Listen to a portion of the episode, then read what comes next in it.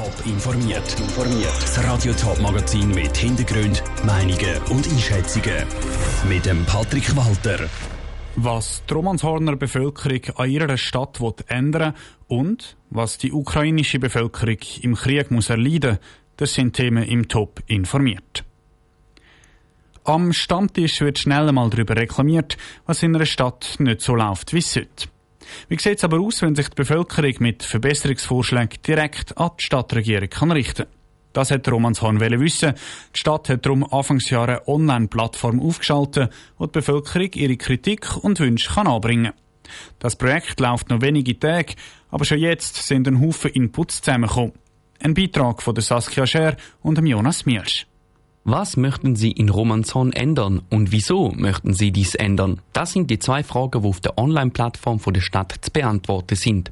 Nur bis am Sonntag kann das gemacht werden. Und bis jetzt ist das Angebot auch fest genutzt worden, erzählt der Stadtschreiber von Romanzon, der Fabio Bottega. Wir haben nicht im Sinn von Rückmeldungen, Reaktionen gehört, sondern einfach in Form von Teilnahme. Also die Teilnahme ist sehr rege genutzt worden und wir haben bis jetzt über 80 Eingänge oder Bedürfnisse eigentlich vermerkt bekommen auf der Webseite. Ja. Die eingegangenen Anliegen und Wünsche sind dann auf der Online-Plattform für alle einsehbar. Auffallend dabei ist die Vielfältigkeit der Anliegen, sagt Fabio Bottega. Die Bedürfnisse betreffen verschiedenste Bereiche, wie zum Beispiel zum See, Hafen oder Ufergestaltung. Weitere Anliegen betreffen die Stärkung aber auch vom Langsamverkehr bis hin zu Wünschen für den Ausbau zum Seebad oder Bau von einem Hallenbad. Zu welchen von diesen Anliegen es denn eine Ideenfindung gibt, entscheidet der Stadtrat am 22. März.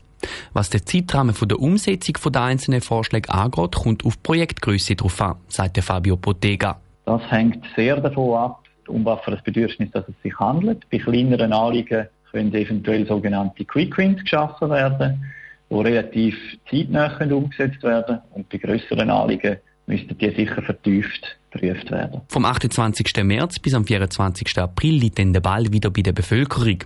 Sie können dann auf der gleichen Plattform über die vorgestellten Umsetzungsmaßnahmen diskutieren. Der Beitrag von Jonas Milch und der Saskia Scher. Die Stadt Romanshorn zieht bis jetzt ein positives Fazit von dem Projekt. Sie ist vor allem positiv überrascht davon, dass schon so viele Leute mitgemacht haben. Der russische Angriff auf die Ukraine ist weiter in vollem Gang. Und gleichzeitig wachsen die Sorgen vom UNO-Flüchtlingshilfswerk UNHCR. Es sieht danach aus, dass es verheerende humanitäre Folgen gibt. Was bis jetzt schon bekannt ist und was es zu tun gibt, erklärt Tanja Klug. Sie ist die Leiterin vom UNHCR-Büro für die Schweiz und Liechtenstein. Unser Bundeshauskorrespondent Dominik Meyerberg hat mit ihr geredet. Die Situation in der Ukraine sei sehr unbeständig, das sagt Anja Klug. Sie ist die Leiterin vom UNHCR-Büro für die Schweiz und Liechtenstein.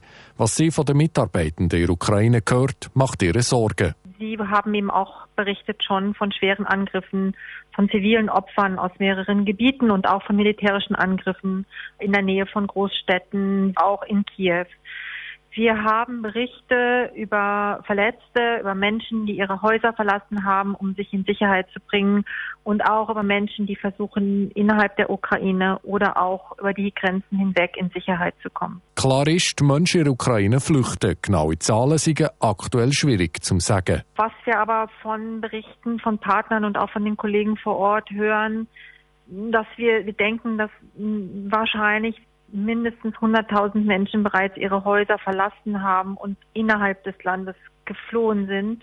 Und wir wissen, dass auch schon mehrere tausend Menschen die Grenzen der Ukraine in, an die Nachbarländer überquert hat. So hat Moldawien gestern rund 4000 Personen gemeldet, die aus der Ukraine geflüchtet sind.